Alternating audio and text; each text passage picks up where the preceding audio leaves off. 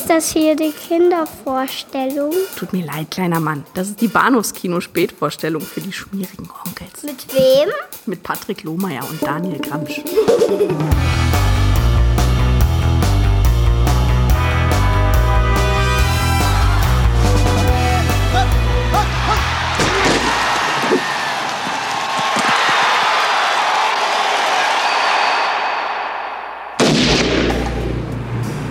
Game, Flash. Joe Hallenbeck's a private detective who's run out of luck. If you touch me again, I'll kill you. Two for two. Told you. Jimmy Dix I like Prince. Oh, is an ex-quarterback who was thrown out of football. Another tragic tale of wasted youth. You're nobody. Shh. Don't tell anyone. They were trying to clean up their acts You vacuum, I'll dust. when they got dragged into the dirty world of sports corruption. So you're gonna bribe some senators to legalize again? Legalize. Sports gambling. Now, Son, we're going to a ball game. they've got one shot What am I gonna do? Point at the bad guys and shoot!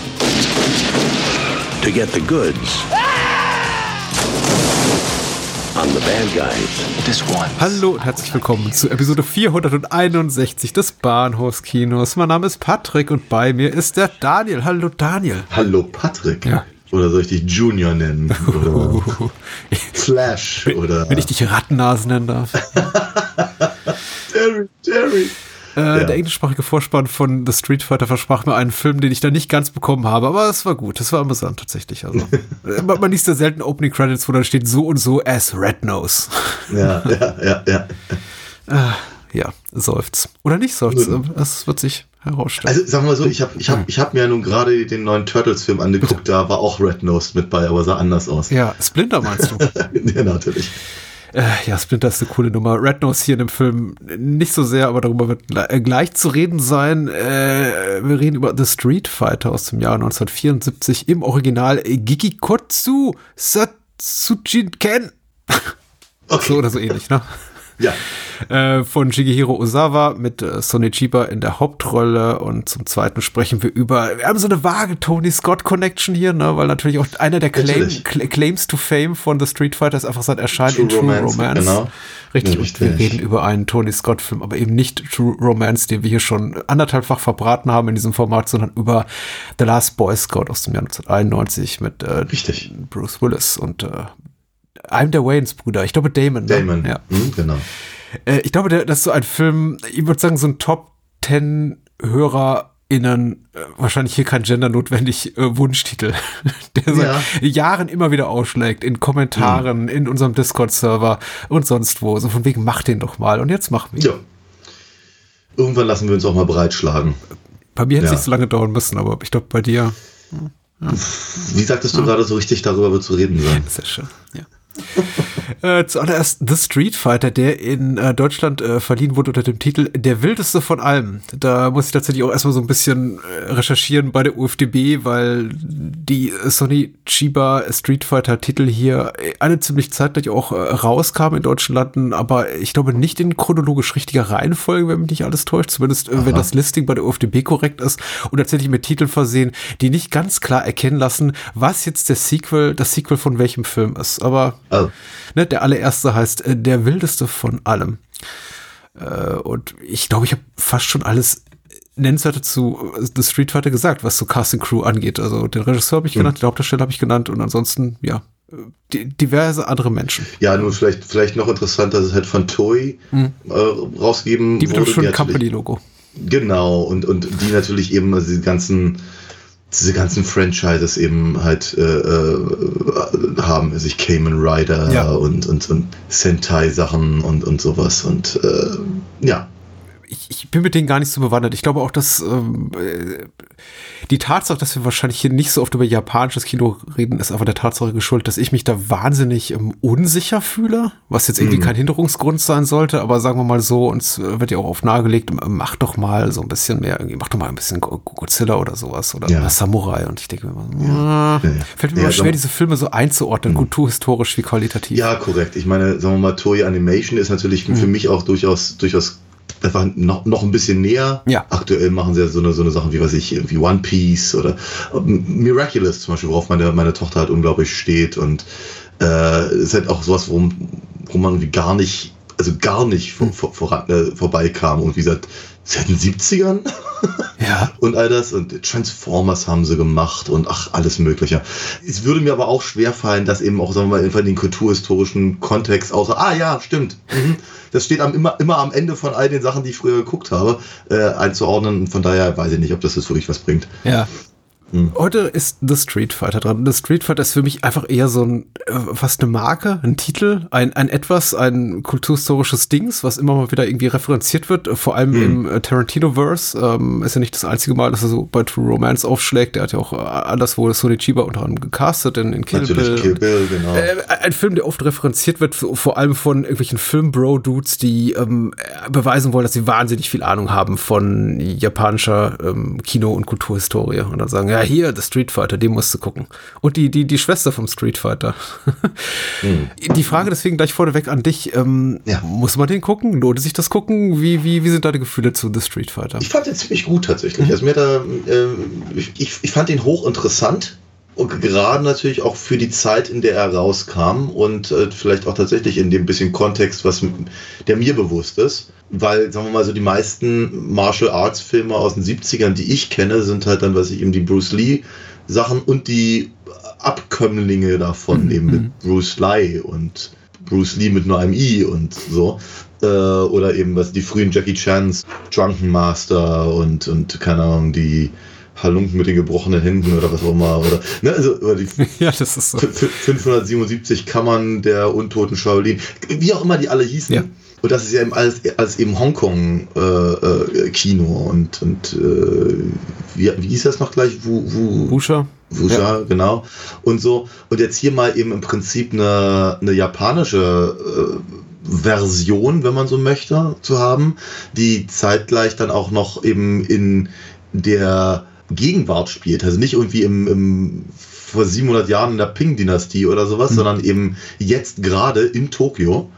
Äh, fand ich halt schon, schon interessant, durch sich das Ganze für mich ein bisschen anfühlte wie Sag mal, hätte mir jemand gesagt, dass der Film eben nicht aus den 70ern ist, sondern aus den End 80ern oder vielleicht sogar aus den frühen 90ern, ich hätte es vermutlich geglaubt. Ach, tatsächlich, okay. Also ich, fand's, fand's, ich fand das halt wirklich, äh, wirklich einfach eine interessante äh, äh, Variation des Themas. Ich fand sie, ich fand sie erfrischend dreckig Ja. und, und so, so schön garstig. Ja. Und äh, all, all das hat mir, hat mir durchaus imponiert. Einfach auch äh, die, die Chutzpe halt zu haben, einen, einen, einen so dermaßen Widerling als Hauptdarsteller äh, zu, zu nehmen, also nicht Hauptdarsteller, sondern Protagonisten zu nehmen, der halt auch nur ganz marginal rehabilitiert wird im Laufe des Films, fand ich auch eine, eine, eine, ganz spannende Entscheidung, die mich auch über sehr, sehr lange Zeit halt echt, echt bei, bei der Stange gehalten hat. Es fand, ich fand das halt echt cool. Äh, ich äh, spreche gleich über meine Gefühlslage, schicke erstmal die Inhaltsangabe vorweg von äh, Deadite bei der UFDB und Deadite, ja genau, schreibt äh, Terry Tsuguri, äh, äh, Sonny Chiba ist ein eiskalter Auftragsmörder, der für die Yakuza einen verurteilten Mörder aus dem Gefängnis holen soll. Seine Mission erledigt er auch, doch weigern sich seine Auftraggeber, ihn dafür zu bezahlen. Wie sich bald herausstellt, war das ein großer Fehler, denn Terry wechselt die Seiten und übt blutige äh, Rache. Da sind wir gleich bei, bei der ersten Problematik, nämlich der Namensgebung, die weicht nämlich deutlich ab in der englischsprachigen Verleihfassung, also die in den USA von New Line Cinema vertrieben wurde, einer so der ersten großen Erfolge, auch so als für New Line Cinema als Verleiher, damals hier mit dem X-Rating geadelt, quasi für extreme Gewaltdarstellung und ich muss sagen, verdientermaßen. äh, mhm, ja. Ja, ja. Der Film ist erstaunlich unblutig. Also es gibt so ein paar, zwei, drei Gore-Spitzen, so möchte ich es mal nennen, so als, als Connoisseur der, der blutigen Handwerkskunst. Aber er ist eher, tatsächlich eher gewalttätig als blutig. Das äh, Ja. dachte ich mir die ganze. Zeit. Trotzdem hochgradig unangenehm. Also da gibt es einfach so ein paar Handkantenschläge und Effekte, bei denen ich mir dachte, oh, das ist für Menschen, die diesen Film nicht gesehen haben, aber Last Boy Scout gesehen haben, man, man, man denke an die Szene an, in der Bruce Willis äh, einem der, der bösen Handlanger die Nase quasi ins Hirn rammt. Aber davon hast du eben in The Street Fighter ungefähr, das hast du mal 50 in The Street Ja. Fighter. ja. Plus, plus ein paar Appenüsse. Äh, seine Hände konnten, tot- äh, konnten, tot, konnten toten, toten, konnten, konnten töten. Gott. So, so oder so ähnlich heißt ja wahrscheinlich mancher Hongkong oder äh, japanische Martial Arts Film. Aber das ist hier immer auch das Motto. Es gibt viele saftige Handkantenschläge und die meisten enden eben tödlich, ja. Ich habe den Film jetzt auch zum ersten Mal gesehen. Ich fand ihn auch ganz gut. Die Story ist so ein hübsches Nichts, das, äh, wie du schon vollkommen richtig sagst, für mich total, also richtig gehend dadurch aufgewertet wird, dass eben unser Protagonist so ein Widerling ist. Und ich habe ehrlich gesagt äh, zu Beginn gedacht, es wäre mein Fehler, insofern, dass ich irgendwas verpasst hätte. Ich, ich konnte mir nicht erklären, warum der so ein Arschloch ist. Ja. Ich, ich dachte, okay, ist er nicht der Gute in diesem Film? Kommt er nicht irgendwie in diese Handlung rein und sagt, hier, guck mal, ja, ja, klar, hier ist ein verurteilter Mörder und der wird gleich irgendwie exekutiert und da kommt eben Sonny Chiba rein und rettet die Lage. Aber nee, er ist ja, an, an jeder Ecke zeigt er sich als, als skrupelloser Opportunist, der für Geld alles tut. Und erst, erst gegen Ende so ein Hauch von Gewissen entdeckt. Ja, äh, ein, ein, ein, ein, ein Hauch, ja. Also ich dachte am Anfang auch, dass er, dass er viel gemein hätte, also so in den ersten paar Minuten viel gemein hätte mit, äh, mit Clint Eastwoods Blondie. Dass er halt, sagen wir, vielleicht eher schlitzohrig ist, Ja. alles in allem. Aber nee, ist er nicht. Er ist einfach wirklich ein Arsch. wirklich, er ist wirklich widerlich. Also äh, auf der einen Seite gibt er halt dem, zumindest in der, in der englischen Fassung Junjo genannten äh, äh, verurteilten Mörder, gibt er quasi die Chance halt ja, zu entkommen, beziehungsweise befreit zu Mit werden. patentierten, verzögerten Bewusstlosigkeitsgriff oder wie auch Ja, immer ja, man das ja, nennt. Genau. Hervorragend, ja.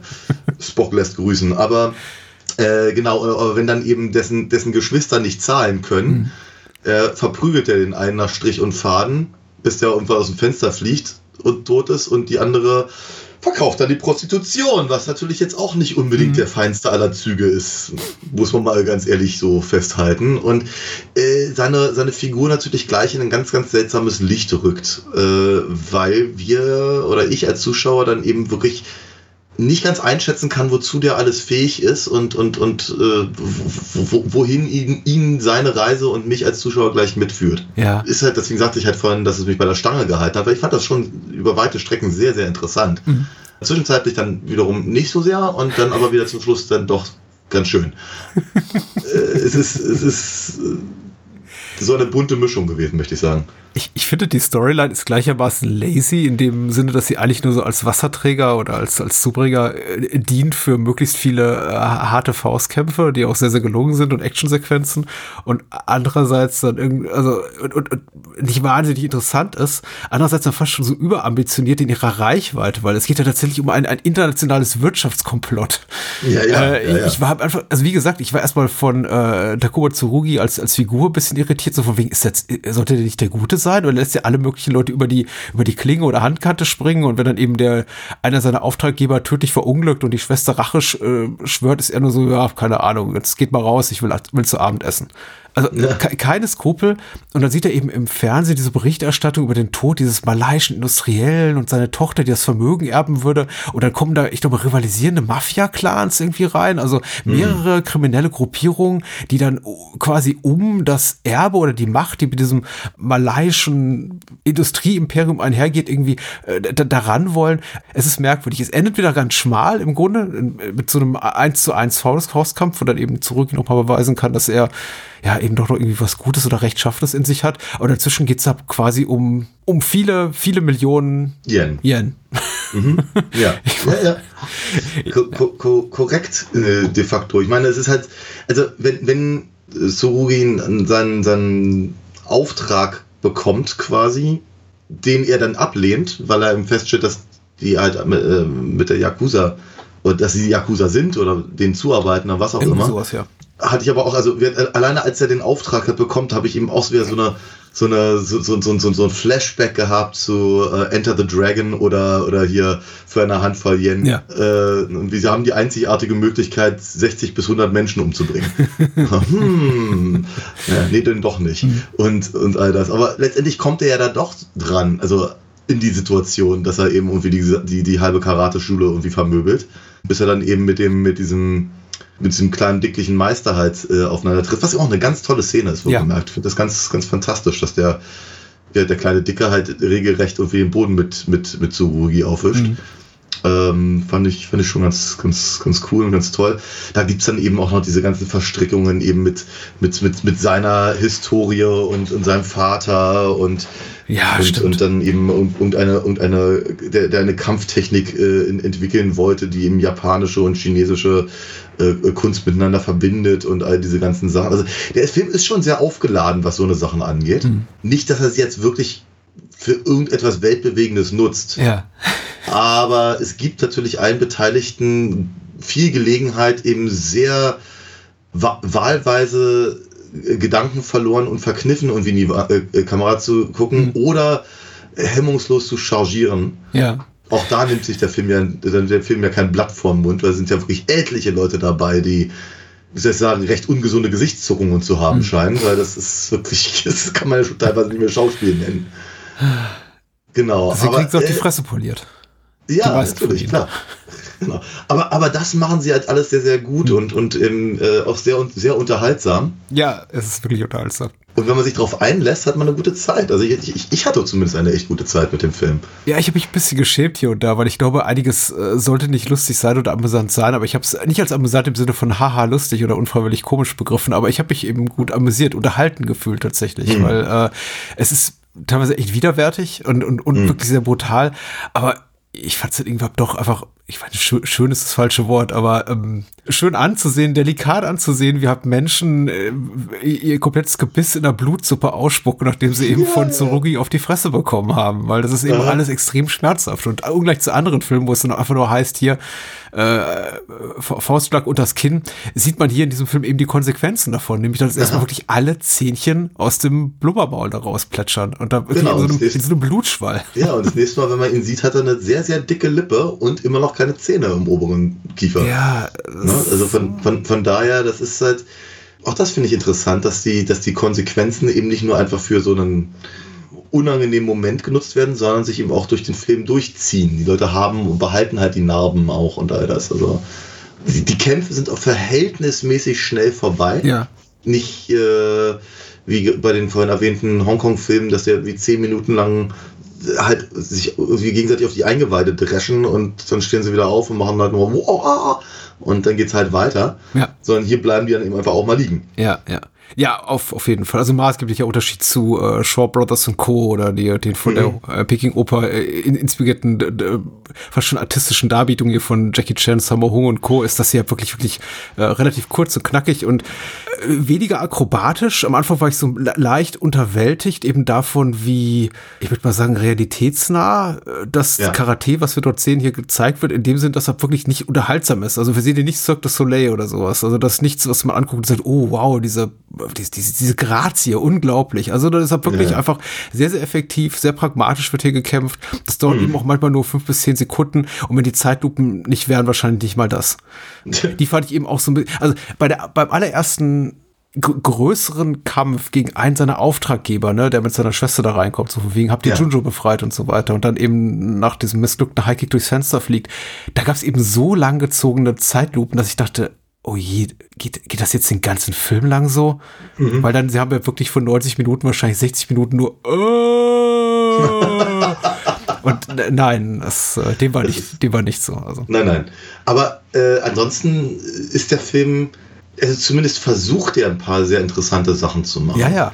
Perspektiven einzunehmen, die vielleicht ein bisschen ungewohnt sind oder ja, einfach, einfach auch, auch viel mit, mit, mit Setting. Ich hatte, ich, ich habe mich teilweise, oder nicht nur teilweise, sondern über weite Strecken auch sehr an Manga-Erzählstrukturen erinnert Ja, gefühlt. ja, ja. Und das hat mir natürlich auch sehr imponiert, muss ich ganz ehrlich sagen. Fand ich schon ganz, schon ganz cool, wenn die Kamera halt irgendwie mehr oder weniger auf dem Boden liegt und man man halt irgendwie über den ganzen Platz gucken kann und eigentlich nur die Beine von den Leuten sieht und sowas. Also das war schon ziemlich cool. Ähm, interessante, interessante Sachen Ja. dabei. Weil, weil er eben tatsächlich auch diese, diese Ebene des ähm, bodenständigen, wahrhaftigen, also einfach nur knallhart pragmatischer Kampf, Kampf kurz, auch kurzzeitig dann verlässt und dann wirklich absurd wird. Da wird da mal ein Kehlkopf rausgerissen oder der ganze, der ganze Hodensack oder wir Ja, kriegen ja auch diesen, diese äh, Röntgenbildaufnahme von dem. Das fand ich auch ziemlich Ja, großartig. ich ja. wusste nie, dass das gemacht wurde vor Story of Ricky. Und Story of Ricky habe ich jetzt mehrfach gesehen und da gibt's eben Ja. auch das alles noch ein bisschen elaborierter. Ja. Aber mir ist es bisher, war war es nicht bekannt aus irgendwelchen anderen Filmen. Aber ich war jetzt wirklich sehr glücklich, das hier zu sehen, zu denken, ach guck mal, das haben die schon 15 Jahre zuvor gemacht. ja, ist cool. Sehr, sehr cool, ja. Ja. Auch das sehr schmerzhaft, muss ich sagen. Und auch wiederum Zähne, die danach in so einer Blutsuppe aus dem, aus dem Mund putzeln. Ja. Ich, fand's, ich fand interessant, dass es halt aber bei, also gerade zum Beispiel was so Scripts und sowas angeht, haben sie teilweise so Dinge gemacht, die ich nicht ganz verstanden habe. So, Ja. Da wird einer zum Beispiel von der, von der Yakuza-Dame da irgendwie in den Rücken geschossen, man sieht gar nichts. Er dreht sich um und dann ist halt der ganze Oberkörper halt voll. er rutscht die, die, äh, die, die, äh, die, die Tür entlang, sodass dann halt am, hinter ihm auch noch ein bisschen Blut an der besagten Tür ist. Kriegt dann noch mal einen weiteren Schuss in die Brust und da ist dann wieder ein Squib. Und jetzt mir, warum habt ihr es denn auf dem Rücken nicht gemacht, gerade eben, wenn ihr es doch offenkundig könnt? Weird. Ja, ja. Da waren sie irgendwie nicht konsequent genug. Aber andererseits, andere- also so, was ich, wenn eben zum Beispiel hier Ja. äh, der Bruder, der Bruder aus dem Fenster fällt, Richtig. wie auch immer der hieß, Ja. äh, und der eben auf dem, auf dem, auf dem Asphalt aufschlägt und sie dann eben vermutlich durch, durch so eine Art Bildschnitt dann eben auf einmal eine Blutlache neben ihm haben. Fand ich es auch sehr unangenehm, weil ich irgendwie dachte, die trauen sich halt schon, also auch relativ früh im Film schon echt Dinge zu zeigen, die halt andere Filme so eher außen vor lassen, wenn eben zum Beispiel mal einer aus dem Fenster auf dem Auto landet oder über eine Brücke geworfen wird, wie beim Last Boy Scout oder sowas, und dann rein, rein gar nichts passiert. Und, ne, und da gehen sie halt schon, schon sehr in die Vollen. Ja. Es ist wahrscheinlich. Auch, Hm? Auch, Entschuldigung, wenn ich das noch Nein. hinzufüge, äh, auch wenn, wenn eben Terry am, am, am Ende äh, ähm, ein Messer ins Bein bekommt und, äh, nee, gar nicht, war, ne, nee, wo kriegt er das Messer hin? Ich glaube, er kriegt die. Brust, ja, ja. Genau, Bauch, ja. also irgendwie ein Oberkörper, genau, aber kriegt auch noch einen Schuss ins Bein, so war's. Genau. Und dann eben tatsächlich nicht einfach aufsteht und irgendwie kurz in die Gegend spuckt und dann geht's weiter, sondern eben wirklich den Rest des Kampfes irgendwie halb humpelnd und, und fast umfallend irgendwie besteht. Interessant. Also sie scheinen sich wirklich auf die Fahne geschrieben zu haben, das möglichst au- authentisch rüberkommen zu lassen. Ja, und, und dabei dann doch relativ vielfältig. Also mir wurden auch die Actionsequenzen nicht langweilig, was eben Ja. auch die sch schlechteren Martial Arts Filme, woran die durchaus kracken könnten, dass man eben ab sechsten bis achten Kampf sagt, ja, okay, das wird jetzt dann doch ein bisschen zu oll oder das ist einfach ein bisschen lang im Zahn mittlerweile. Ich kann es einfach nicht mehr sehen. Aber das ist doch so variantenreich, dass ich mir immer dachte, ja, doch cool, weil auch alle so, auch das durchaus wieder, vielleicht auch durchaus Ma Manga in inspiriert. Äh, Wäre der Film ein paar Jahre später rausgekommen, hätte ich gesagt, auch vielleicht auch Videospiel inspiriert von Spiel, Spielen wie eben Mortal Kombat oder Street Fighter, aber dafür ist dieser Film einfach zu alt. Ähm, das ist eben auch immer, dass, dass die Gegner auch immer andere Fähigkeiten zu haben scheinen. Ich meine, klar, da gibt's so diese Weg Wegwerf-Henchmen, die sind im Grunde austauschbar, die haben nichts zu tun, außer rumzustehen und sich haben vermöbeln zu lassen. Aber da gibt's eben auch wieder äh, relativ, bist du doch auch noch relativ spät im Film immer wieder neue Figuren, die also die Handlung reingrätschen und mitmischen, die ja was Interessantes bieten, wie zum Beispiel diese ähm, junge Dame da, auch so ein Emporkommling in Mafia-Kreisen. Ich weiß gar nicht, was sie will. Die ist nur einer von gefühlt drei bis acht Bad Guys, die oder, oder Girls, Ja. die in diesem Film rumlungern. Aber ich dachte, krass, dass man die jetzt irgendwie auch noch so reinbringt zu spät in die Handlung. Und die kriegen alle was zu tun und dürfen auch an der Action teilhaben. Und die Ja. Action ist auch immer so ein bisschen, hat ein bisschen Variantenreichtum. So gegen Ende hat sie ja durchaus noch mal so ein bisschen Pathos. Äh, hier mit diesem, wo sich dann die Schwester quasi opfern will, damit eben Junjo. Junjo äh, Shi- Shikenbaru äh, hier äh, quasi äh, Sukuri Tsurugi Tsurugi, genau, äh, töten kann, äh, Terry in, in der englischsprachigen Fassung. Und es misslingt eben. Und ehrlich gesagt, das war auch ein dummer Plan. Also das, da, da war ich, äh, das war einer der Ja. wenigen Momente, in dem ich davor saß und dachte, also komm, das ist jetzt, das ist so total dämlich. Ich weiß, was Ja. ihr wollt, Filmemacher mit dieser Szene. Ja. Und nicht Dramatik hier und, und nicht Melodrama so auf den letzten Metern. Äh, Ja, den. Ich finde auch den Versuch ehrenwert, aber das ist kein guter Plan. Nein, also, das das ist, das ist, das, also der Plan der Schwester ist, sie klammert sich quasi an Tsurugi, damit äh, ihr, ihr, ist ihr Bruder oder Schwager, ihr Bruder Nee, quasi die Möglichkeit hat, äh, Tsurugi ein äh, Sch- Schwert in die Brust zu stechen. Durch den Ja. Körper der Schwester hindurch. Ja. Ja. Ja. Wobei natürlich die Schwester un, un, so- sofort getötet wird und Tsurugi Mhm. einfach nur schwer verletzt. Wie blöd. Ja, Ähm, schon sehr. Aber trotzdem un- unterhaltsam, also niemals schlecht. Ja. Ich fand den, also alles in allem jetzt auch gut. Ich, ich, ist jetzt kein Film, nachdem ich sage, oh, ich muss die zwei Sequels noch sehen. Um, du, mich interessieren die jetzt Ah, ja, eines Tages vielleicht, aber nicht unmittelbar. Ja. Aber, Nee, aber gerne sofort, auch in ja. diesem Rahmen wieder. Ja, ja, ja. Das, das sowieso. Also ich, ich hatte auf jeden Fall gleich mal geguckt, ob man da irgendwie einigermaßen rankommt. Mhm. Aber ich glaube, das könnte etwas schwieriger werden, alles in allem. Wobei sie, glaube ich, ich glaube, sie gibt es mittlerweile auch auf Blu-ray. Ja, natürlich, ja, ja. Nun, wie dem auch sei, jedenfalls äh, finde ich aber im, sagen wir mal, die kleine Berühmtheit, die dieser Film hat, alleine durch eben die offenkundig die Liebe von Tarantino zu dem Film und die Verwendung in dem Tony Scott-Film, ist verdient. Ja. Durchaus, weil, äh, also ich hätte, ich hätte auch ehrlicherweise angenommen, dass eben äh, äh, durch True Romance eben der Film jetzt irgendwie nochmal so ein so ein zweites Leben irgendwie äh, be bekommen hätte und die Leute irgendwie losgerannt wären und gesagt haben, oh, jetzt muss ich den aber auch gucken. Ich glaube, der war zu früh einfach. Möglich, aber äh, er hätte es verdient gehabt, weil ich fand den wirklich, ich fand den gut. Ja. Viele, viele, viele wirklich garstige Ideen, durchaus sehr, sehr stilvoll. Ich fand eben auch gerade also dieser ganze Showdown im Regen und sowas sehr, sehr, hat, hat, hatte was. Ja. Ähm, Hast du mal Metal Gear Solid 2 gespielt? Nee. Okay, ja. Erinnert mich sehr daran. Ah. An die, an die Einstiegsmission, ja. Ja. Und ich meine, ja, sagen wir mal rein, was so die Charakterzeichnung angeht, ich glaube, die kann man nicht getrost vergessen. Ja, ich finde auch, also um mal, Kritik, um mal einen Kritikpunkt zu äußern, ich finde auch, der, das ist wirklich für mich eindeutig misslungen. Dieser ganze Aufbau eines ähm, Mythos um Tsurugi ist so ein bisschen halbgar, genau mit dieser Geschichte um den von äh, japanischen Soldaten ermordeten Vater, weil er Ja. eben so eine Art ja, Half-Breed, glaube ich, ist, so, so wie es die Untertitel nennen. Ja. Ja, Ja. ja, naja. Ja, und auch überhaupt seine gesamte Freundschaft mit, mit, mit hier Rattennase. Ich meine, es ist, es ist mir, ich meine, es ist mir ja bewusst, dass der Typ da eben auf dem Grund jetzt Comic Relief drin ist. Und ich glaube, so ein Film braucht sowas auch in gewisser Weise. Ja. Ob er da jetzt so der Beste für ist, weiß ich nicht. Ich habe irgendwie das Gefühl, der steht halt meistens aber nur doof in der Gegend rum. Und dass er dann irgendwie halt hochdramatisch in, in Tsurugis Armen ster sterben darf und so, das, ich weiß nicht, ob ich das wirklich so dringend gebraucht hätte. Es gibt noch zwei, Äh, zwei äh, b- b- beinahe Vergewaltigungen, also sexuelle Übergriffe in diesem Film. Be beide Male von einem äh, Mann schwarzer Hautfarbe. Ich glaube, sogar der Das gleiche. ist der gleiche. Ja, ja. ja genau. Ja. Ich, Bondo. vielleicht nicht die allerbeste Entscheidung, aber ich, Mm, nein. vor allem als eben auch so, ja, okay, klar, wir kriegen diesen Moment mit ähm, Klöten rausreißen, was natürlich auch ein toller Grindhouse-Moment ist, wie es wahrscheinlich Mhm. Tarantino besch beschreiben würde.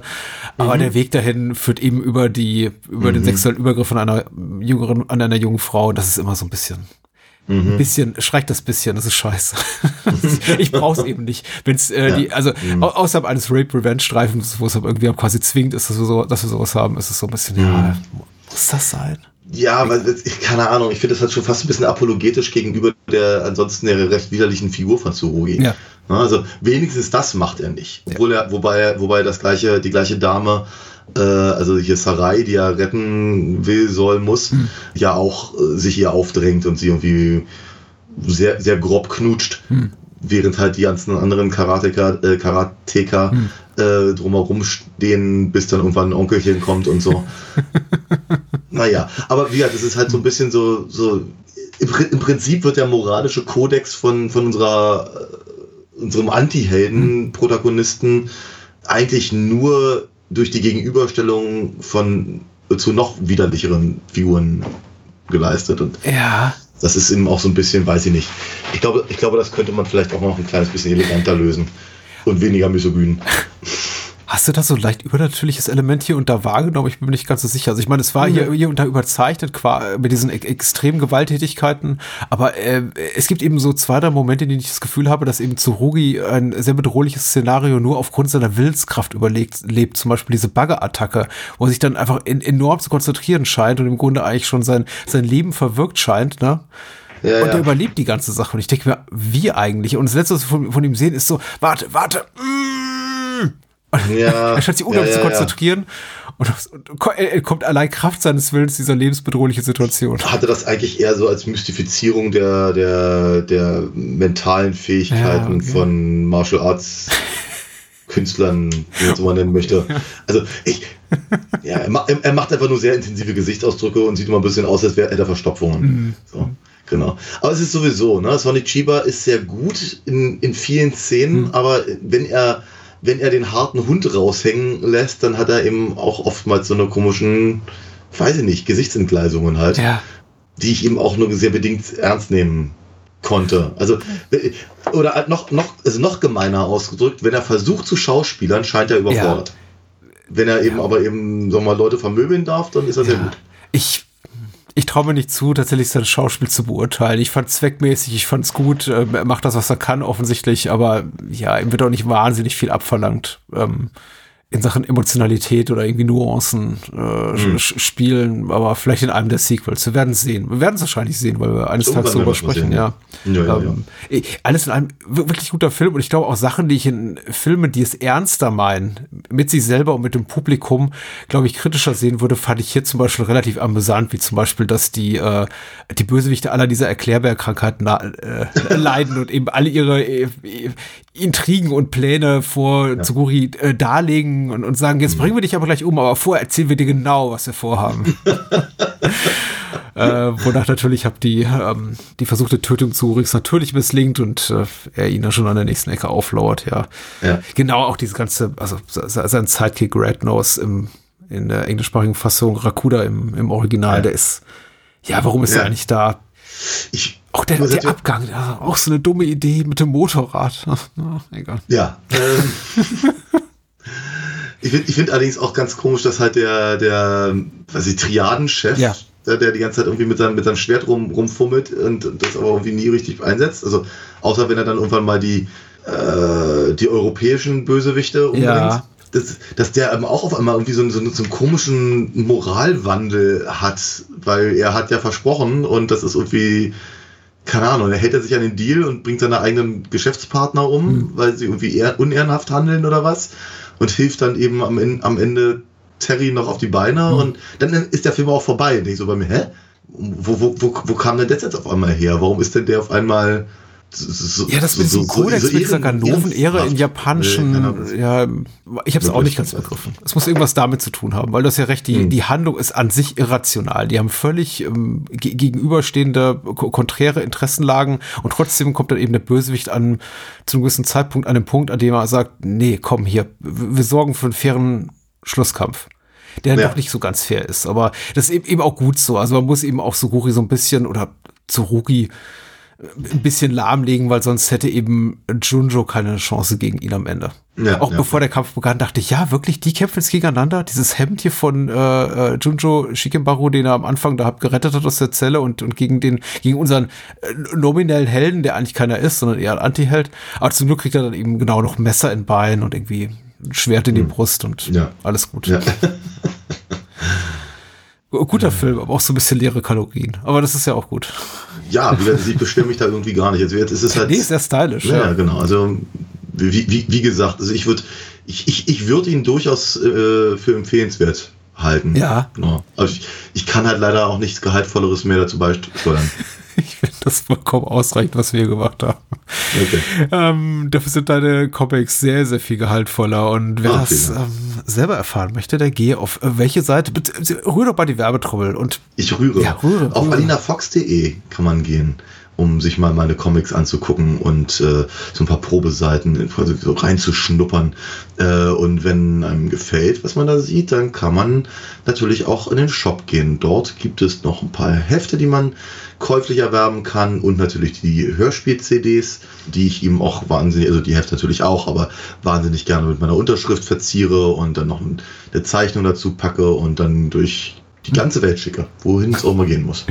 äh, danke an alle Menschen, die diese Werbepause nicht skippen und uns einfach zuhören und sich denken, okay, die Minute gönne ich mir, aber länger dauert es ja auch meistens nicht, wenn wir ähm, auf Alina Fox hinweisen, auf Daniels Comic-Kunst und Hörspiele und zum anderen eben auf patreon.com slash Bahnhofskino, wo man dieses Podcast-Format unterstützen kann und eben auch noch die anderen äh, sporadisch erscheinenden Formate, die am Bahnhofskino dranhängen. Dafür vielen Dank. Gibt's ab 2 Euro im Monat und für 4 Euro im Monat gibt's sogar eine Bonusfolge noch dazu und Zugriff auf unser ganzes Archiv. So oder so, man kann uns auch äh, mit uns quatschen im Discord-Server. Ich nutze den in letzter Zeit wieder äh, regelmäßiger und ähm, Ah. es macht Spaß. Also kommt gerne auf uns zu und auf die Art und Weise sind auch schon viele äh, Filmwünsche hier zustande gekommen, unter anderem auch, ich glaube, nee, nicht die äh, letzte, nächste Woche, die sind ähm, in diesem vermaledeiten äh, sozialen Netzwerk zustande gekommen, namens ähm, X, ehemals Twitter, das ich jetzt eben auch hab äh, dahin ziehen lassen. Also wer, wer mir folgen will, findet mich in Zukunft woanders, nicht mehr dort. Aber egal, kauft bitte mein Buch, falls ihr noch ein paar Euro übrig habt, äh, Trauma TV, Gruseln vor der Glotze, überall im Handel. Ich wollte schon sagen, ist ein schönes Weihnachtsgeschenk, aber ich glaube, den Spruch muss ich mir noch zwei Monate warm halten, bevor ich ihn nochmal äußere. Also, ja, man hat ja auch den Sommer schon verabschiedet, äh, viel zu früh und jetzt ist sie Richtig, jetzt kommt, mal. er, jetzt, kommt er, jetzt kommt er wieder, ja. Aber vielleicht sollte ich vor Weihnachten nochmal den, den, den Sammelband nachproduzieren. Solltest du unbedingt, das ist ein wunderbares Weihnachtsgeschenk, kann ich wirklich empfehlen. Also wirklich, wirklich schönes Ding. Ich habe es selber im Regal stehen, super hochwertig, wundervoller Druck und äh, in der Zweitauflage dann auch die der eine Rechtschreibfehler, den ich gefunden habe, auch noch ausgemerzt. Nein, ist wirklich ein herrlicher, herrlicher Sammelband. Ich finde den ganz, ganz toll. Dankeschön. Das wird Worüber Rechtschreib reden wir jetzt? äh, das wird Rechtschreibfehler, wollte ich sagen, äh, schneide ich raus. Achso. Aber ist ja bei Kollabo Kollabo nicht unähnlich, deswegen ja. Ja. Aber Ich äh, kacke auch vor die eigene Haustür, wollte ich sagen. Ähm, äh, The Last Boy Scout aus dem Jahr 1991 von Ridley, äh, von Ridley Scott, von Tony Scott, meine Güte. Ja.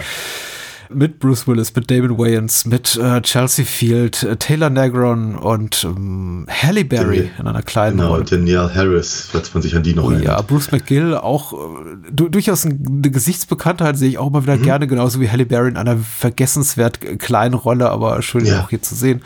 Überhaupt äh, durch die Bank gut besetzt und ich glaube, der prominenteste Name hier neben den äh, neben dem Hauptdarsteller und dem Regisseur ist tatsächlich hier Shane Black, weil äh, seinerzeit das tatsächlich teuerste in Hollywood verkaufte Drehbuch für, ich glaube, irgendwie 1, irgendwas Millionen Dollar. Ja. Ein äh, Rekord, den, glaube ich, im Folgejahr Joe Esterhas mit äh, seinem Skript für Basic Instinct wieder eingestellt hat. Aber äh, damals eben ein Riesending und Shane Black einfach nach seinem Drehbucherfolg äh, Erfolg mit Lethal Weapon einfach eine in Hollywood ganz heiß gehandelte Nummer und. Ja. So, ähm, Joel Silver, sollte man noch sagen. Eine, äh, überhaupt der Vorspann, die Opening Credits. Joel Silver, Tony Scott, Shane Black, Bruce Willis, Damon Wayans und dann Bam. Also mehr 80er kann ein früher 90er Film nicht sein. Also, Vielleicht noch an der Stelle ganz kurz, kurz erwähnt, James Gandolfini hat einen Mini-Auftritt. ja, Ich, ich, ich habe ich hab ihn ganz kurz, habe ich ihn wahrgenommen, dachte mir, ist er das? ja. Ich habe es dann allerdings auch gleich wieder vergessen. Ich habe aber gerade gelesen, ja, er war's. Mhm, äh, ansonsten natürlich auch noch, ähm, weil du es äh, vorhin auch erwähnt hattest, mit der, mit der Nase ins Hirn, äh, Kim Coates. Ja. Natürlich, sagen wir mal, in den letzten Jahren vor allem durch Sons of Anarchy äh, noch ein bisschen mehr in die Aufmerksamkeit gerückt wurde. Und äh, Billy Blanks hat äh, zu Beginn einen kurzen Auftritt und dann auch einen schnellen Abgang als Footballspieler, der eben einige andere niedermäht und sich dann auch selber eine Kugel verpasst, der es auch nie so wirklich geschafft hat in die A- oder B-Liga der Actionstars, aber dem eben auch sehr, sehr vielen Videokassetten in den frühen 90er begegnet ist. Also Billy Blanks in, äh, ja, die, die Adlerkralle, American Tiger 5 und sowas. Also, ja. Ja, ja. Weiter hat's dann, für mehr hat's dann eben nicht gereicht, aber trotzdem auch routiniert zu sehen.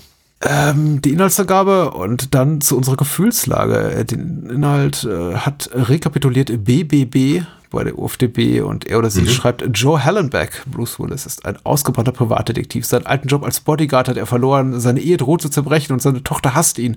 Als sein bester Freund ihn mit einem Überwachungsjob betraut, wird dieser kurz darauf ermordet. Joe springt trotzdem ein und kommt in das Umfeld der Football-Szene. Zusammen mit dem ehemaligen Spieler Jimmy Dix, äh, das Damon Wayans, ermittelt er gegen den Besitzer der LA Stallions. Dieser plant durch die Legalisierung von Glücksspiel die Motivation seiner Spieler zu erhöhen. Doch als er, doch als sich einer der zuständigen Senatoren querstellt, soll er ermordet werden. Sehr, sehr komplexe Handlung, stelle ich gerade fest. Ähm, merkt man gar nicht, wenn man den Film guckt. nur, nur das unfreiwillige Team Helmbeck-Dix äh, steht den düsteren Plänen noch im Weg. Punkt, Punkt, Punkt. Cast and Crew haben wir ausführlich benannt. Daniel, de- deine Geschichte, deine Gefühlslage zu The Last Boy Scout. Ich habe ihn recht früh auf Video gesehen, aber nicht ausgeliehenerweise, sondern, ne, sagen wir mal, vielmehr entliehenerweise. Wir sagen, ein, ein äh, Kumpel von mir in der, aus der Schule hatte den halt in irgendeiner Form, äh, sagen wir mal, als Sicherheitskopie ähm, Ja. auf einer Videokassette und hat mir die halt äh, mal, mal mitgebracht, so dass ich den halt mir angeguckt habe. Die, diese Kopie sah scheiße aus. Also er war unglaublich, unglaublich, unglaublich. Ja. Und die Story hat mich nicht wirklich interessiert. Und äh, Bruce Willis fand ich einen, damals zumindest einen, einen sehr bemühten Abklatsch seiner selbst aus Die Hard. Und also ich, ich, bin, ich bin eigentlich der festen Überzeugung gewesen, jetzt in den letzten, naja, rund 30 Jahren, äh, dass The Last Boy Scout eigentlich ganz schöner Mumpitz ist und, und einer Zweitsichtung eigentlich nicht wert. Oh. Ich habe ihn auch seitdem nicht wieder gesehen. Ja. Nun ist mir natürlich bewusst, dass er hier auch schon relativ lange irgendwie ähm, auf, auf, auf, auf Halde liegt, möchte ich sagen. Und ich möchte mich ja auch nicht ewig da, da, da sperren und, und, und all das. Also ich na gut, okay, komm. es, es, immerhin ist es Tony Scott und Tony Scott mag ich sehr gerne. Also von daher, was soll, was soll schon schief gehen? Und außerdem sind 30 Jahre ins Land gegangen und so. Und jetzt habe ich ihn nun wird nach all der Zeit wieder mal gesehen in einer deutlich, deutlich besseren HD-Qualität, mhm. die sich wirklich sehen lassen kann. Und natürlich sieht der Film fantastisch aus, weil es ist Tony Scott und der wusste halt immer ziemlich genau, was er da tut. Äh, so richtig begeistert von Bruce Willis' Figur mhm. nebst Darstellung war ich halt ehrlicherweise immer noch nicht. Ich hatte aber um einige Klassen mehr Spaß als eben damals. Und äh, ja, ich fand ihn, ich fand ihn durchaus sehr gelungen, sehr, sehr spannend und äh, auch der hat mich halt über, über sehr, sehr lange Zeit sehr bei der Stange gehalten. Wiederum, bis das irgendwann vielleicht eben auch wieder nicht so sehr getan hat und dann kam er wieder zurück. Also ähnlich wie bei, beim, beim Street Fighter. Ähm, ja, aber wir, also auf jeden, auf jeden Fall habe ich halt ganz deutlich festgestellt, dass ich dem Film maßgeblich Unrecht getan habe, vermutlich einfach nur basierend auf der Tatsache, dass diese vermaledeite Videokassette so so eine Grütze war. ich äh, ich freue mich gerade total, ehrlich gesagt. Ich bin sogar ein bisschen bewegt, weil wir haben über diese Art von Kino äh, schon des Öfteren gesprochen und du bist eigentlich immer relativ schnell dabei mit mag ich gar nicht, hat mir nicht gefallen. Und hier sind die zehn Gründe dafür. Manchmal mehr, mal etwas weniger hart, aber in, in, der Regel einfach nicht deine Art von Kino. Und ich finde, aus, aus deinem Munde über so einen Film zu hören, mir hat er ganz gut gefallen, überwiegend, ist ein Riesenkompliment. Also das wäre bei, fast himmlische ja, ja, ich glaube auch, das wäre bei einem Action-Afficionado wären das fünf Sterne. Das ist schon, ähm, schon, schon hart an der Grenze zum Maximalen, ja. glaube ich äh, dieser Film bei, äh, so, so die Art von Kino bei der abgreifen kann. Also ich muss aber auch sagen, hm, eigentlich rennt bei mir Last Boy Scout offene Türen ein. Ich mag was alles von Shane Black bis zu einem gewissen Zeitpunkt. Ich äh, bin auch Tony Scott Mini-Fan, kein, kein Mega-Fan, aber ich mag seine Kunst überhaupt. Alle anderen hier Beteiligten, die wissen einfach, was sie, die, die können es einfach verdammt gut, was sie hier machen. Also Michael mhm. Caine, auch der hier den Score gemacht hat, eben auch der Composer von äh, Die Hard klar, Joel Silver Produktion heißt, es gibt immer wirklich hochwertig produzierte Action, äh, Editing Stuart Berg, Baird und Mark Goldblatt, also zwei gleich, äh, glaube ich, der, der legendären 80er, 90er Cutter aus Hollywood. Also das sind so, also du, du liest dir die, die Credits durch und denkst dir, okay, das ist alles Güteklasse A, was hier aufgefahren wurde. Offenbar hat hier richtig jemand Geld reingesteckt, um einen der großen Actionfilme der frühen 90er zu machen. Ich glaube, der ist ja nicht geworden, weil dann kam eben so, so Dinger wie, wie Terminator 2 um die Ecke und haben sowas wie das hier platt gemacht. Aber der Film wird ja bis heute heiß geliebt.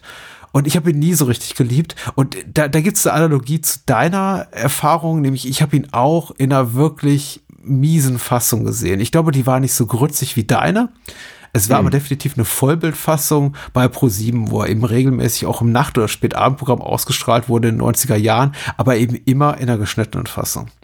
Hm. Und das ist bei einem vergleichsweise harten Actionfilm, also der ist nicht hier exzessiv blutig oder so, aber es gibt eben schon so ein paar Shootouts und Bloodscripts, die ab durch die, die explodieren und also man sieht auch, dass hier und da, glaube ich, die Zensurschere seitens der MPAA angesetzt wurde. Äh, ich habe aber das Gefühl, es könnte alles noch ein bisschen exzessiver sein. Also es ist jetzt kein Vergleich mit, um anderen Tony Scott-Filmen zu nennen, True Romance, dem Director's Cut, wo der wirklich deutlich härter mit seinen Figuren ins Gesicht äh, Gericht geht, die deutlich härtere Tode sterben lässt, aber es ist ein mhm. harter Actionfilm und die Sprüche sind hart und vor allem ist er tonal echt hart. Also er ist so zynisch, grenzwertig ja. nihilistisch, wie glaube ich kaum ein anderer Actionfilm seiner Zeit. Also ja, ja, da kommt ja, keiner gut weg. Es ist alles furchtbar, es ist alles scheiße und das ist wirklich, es endet mit einer Szene. Ach, ich, ich weiß nicht, warum ich, ich, ich greife jetzt einfach mal ganz weit weg vorweg. Was es endet mit einer Szene, in der Bruce Willis, also Joe Helmbeck, seiner Frau, äh, nachdem sie sich entschuldigt hat X doch für das, was sie getan hat. Es tut mir leid, es tut mir leid, alles, mhm. alles tut mir leid. Und man fragt sich, was eigentlich?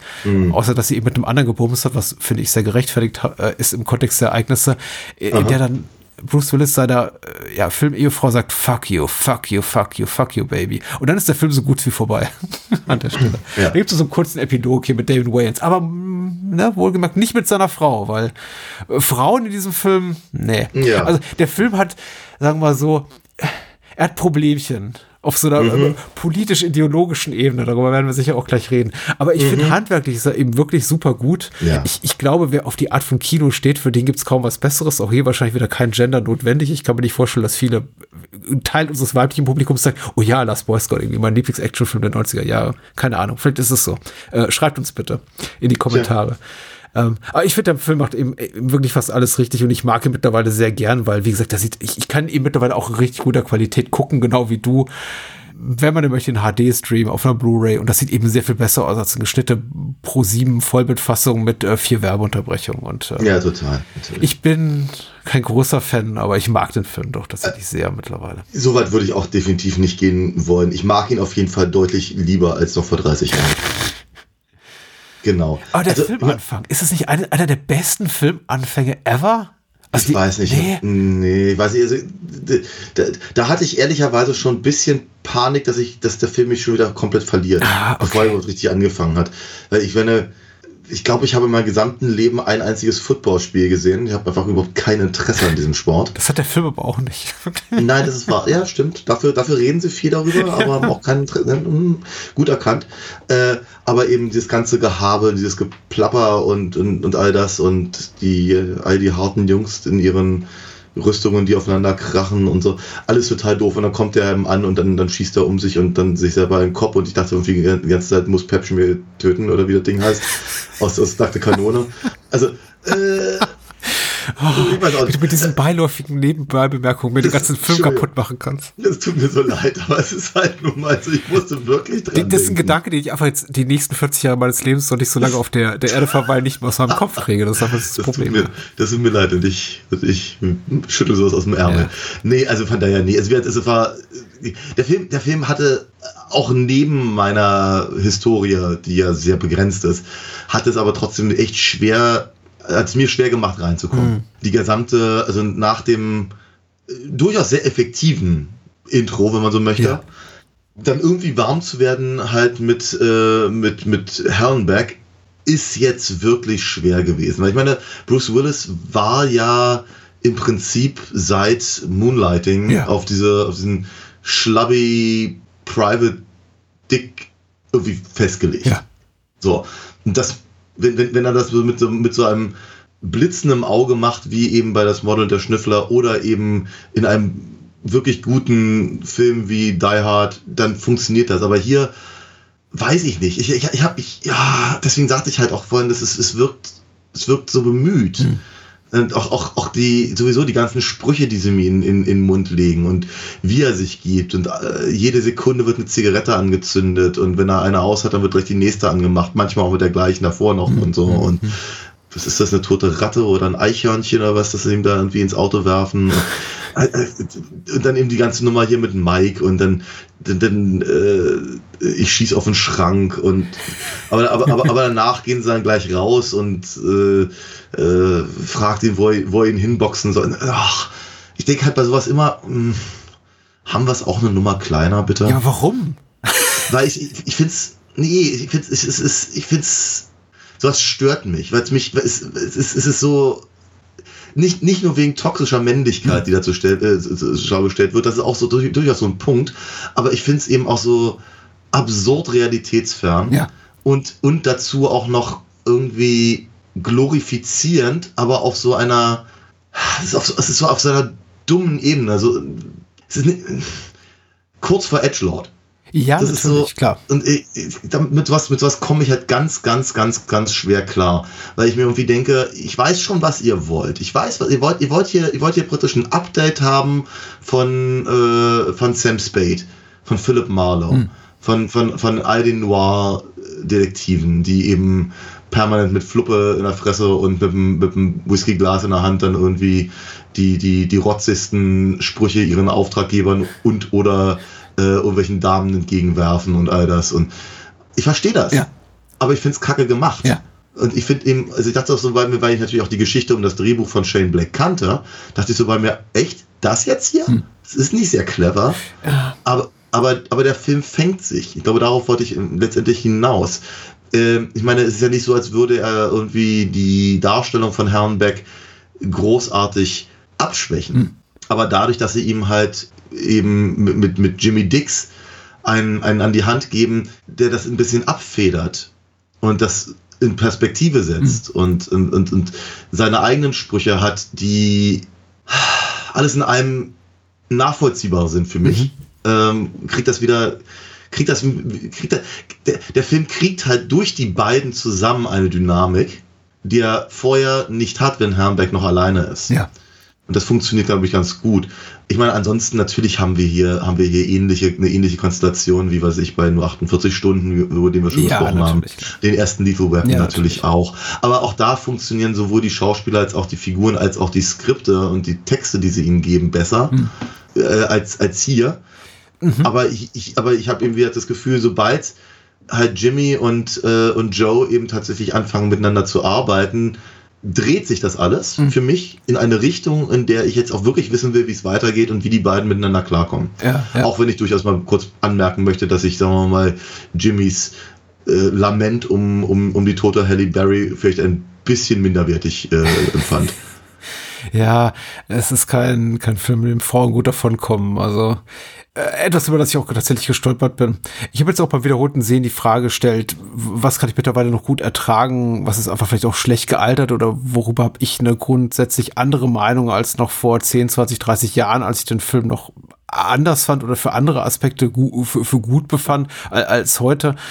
Einige Sachen funktionieren eben für mich weniger gut. Ich glaube, das ist gerade gerade der Faktor Skript, gerade das, wo eben Shane Black quasi zu schreien scheint durch die zu schreien scheint durch die Drehbuchseite hindurch. Hier guck mal, was ich für coole Dialoge kann. Das sind eigentlich die Szenen, die für mich heute am wenigsten gut funktionieren. Und das sind eben vor allem Ja. die Momente, in denen eben Joe Hallenbeck den alten Zyniker raushängen lassen darf und diese ganzen alten, diese ganzen homophoben, misogynen Sprüche bringen darf über irgendwie fette Frauen, dumme Frauen, hässliche Frauen und ja, Schlappschwänze, wie auch immer. Und äh, es ist alles, also funktioniert für mich äh, gar nicht mehr, womit ich nicht sagen möchte, das Skript ist durch die Bank einfach schlecht. Das ist ko komplett zweckmäßig. Die Handlung, die es erzählt, ist komplett zweckmäßig. Die ist auch leidlich spannend. Die ist überhaupt nicht schlecht. Die, die äh, gibt eben Damon Wayans und Bruce Willis äh, Anlass zu glänzen. Ansonsten kaum aber jemand anderem, wobei ich eben hier Taylor Negron als äh, Milo auch noch irgendwie ziemlich heiß finde. Also einfach Oh ja, ein, ein gu- guter Oberhandlanger, möchte ich mal sagen. Überhaupt, der Film profitiert eben sehr, sehr von seiner Besetzung und weil ich auch gerade Joe Esterhas Drehbuch für Basic Instinct, was eben auch so ein Kassen, Kassenschlager war für Joe Esterhas vor allem, der eben sehr viel Geld dafür bezahlt bekommen hat. Äh, auch, auch Basic Instinct ist kein Film, an den ich mich erinnere, weil die, die Dialoge so unnachahmlich gut sind. Aber die sind auch so gru- grundsolide und haben so drei, vier, fünf echte Lichtblicke. Aber der Film ist eben großartig wegen Michael Douglas, wegen Sharon Stone, wegen, weil weil Paul Verhoeven einfach toll inszenieren kann, weil äh, Jan de Bond äh, super ausleuchten kann, wegen äh, Jerry Goldsmiths äh, legendär geilem Score und so weiter und so fort. Und das ist eben kein Film, auf den ich zurück, und, und genauso ist eben Last Boy Scout eigentlich kein Film, auf den ich jetzt zurückgeblickt habe und gesagt habe, ja, aber hier, der, der, der Hellbecks Spruch über die, die, die fette Alte von dem Pimp da, die, der war lustig. Nee, überhaupt nicht. Es gibt einfach visuell einige sehr coole Momente. Ich finde die Action einfach sehr, sehr ähm, dringend und unmittelbar inszeniert. Ich finde, er geht ganz gut, also selbstbewusst mit den Klischees um, die eben so eine Filmhandlung mit sich bringen. Von, wegen, ja, irgendwie hier die, die Geliebte des Sidekicks muss sterben und die Tochter gerät natürlich in Gefahr und äh, die Protagonisten treffen einfach dumme Entscheidungen, die sie selber auch wiederum in Gefahr bringen.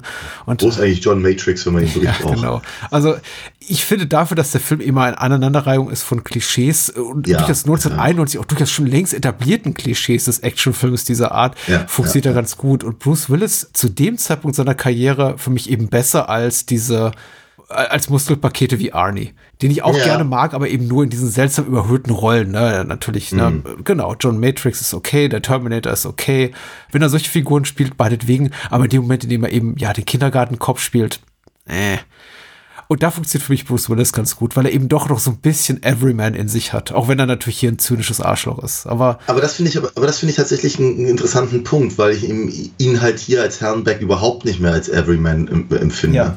Weil er eben, weil ich eben das Gefühl habe, sie wollen ihn halt überhöhen zu diesem, zu diesem, äh, zynischen, misogynen Neo-Noir-Detective. Und Ja. das, das, das kriegt er halt meiner Meinung nach nicht auf die Reihe.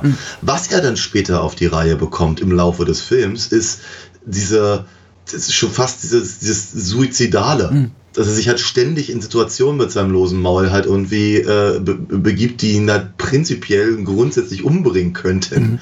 Weil er wirkt dann nämlich, also wenn er da zum Beispiel halt in dem, in dem, in dem Sessel sitzt und äh, und hier Kim Coates halt irgendwie die, die Nase äh, demoliert und dann eben äh, von, von Milo äh, bedroht wird und den, und den hier, äh, wie ist er noch, Marconi trifft und so.